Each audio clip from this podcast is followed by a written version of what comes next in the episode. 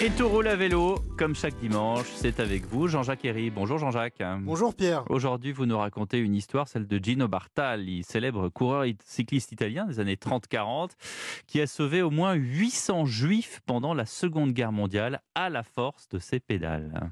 Italie, 1943. Le pays est coupé en deux. Au sud, les Alliés ont débarqué, mais seule une partie de la péninsule est libérée.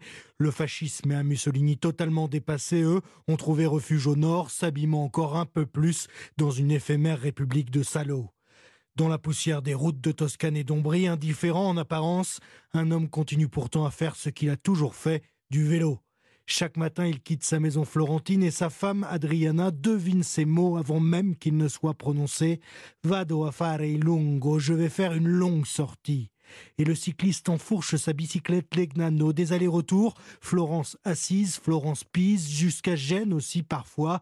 Les 400 kilomètres sont l'habitude, les pauses l'exception c'est que l'athlète n'est pas n'importe qui. C'est Gino Bartali, hurle-t-on sur les bas-côtés.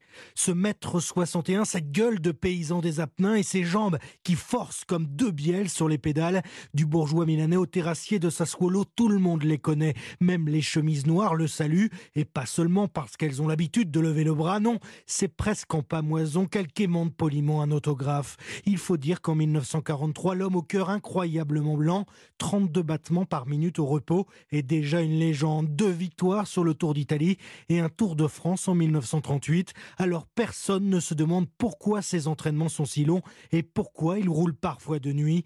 On n'interroge pas un mythe. Pour avoir la réponse à ces questions qu'on ne se posait pas, il aurait fallu désosser son vélo. On y aurait alors trouvé des photos et des faux papiers dissimulés dans le cadre de la machine et sous la selle. Car oui, Bartali est un résistant, un rouage essentiel dans un réseau de faux papiers. En reliant l'imprimerie clandestine d'Assise au couvent de la région, où les juifs sont obligés de se terrer, il les aide à fuir l'Italie, les rafles et la déportation. Ses coups de pédale et sa sueur sauvent des vies, au moins 800 en tout, estimera-t-on.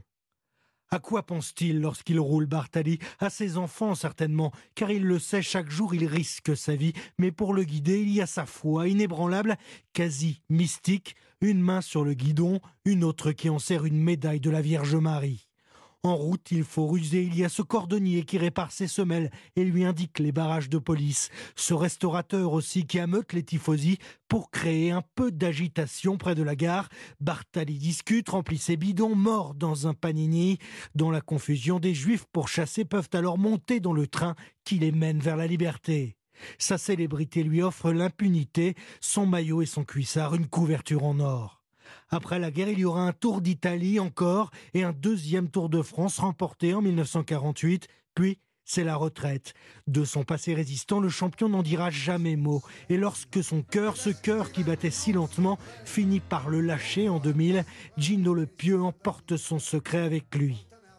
Et puis peu à peu, les témoignages des survivants viendront lever le voile. En 2013, Israël reconnaît l'action du champion. Le nom de Gino Bartali est inscrit dans le mémorial de Yad Vashem à Jérusalem. Gino le Pieux devient Gino le Juste. Merci Jean-Jacques. Et à la semaine prochaine.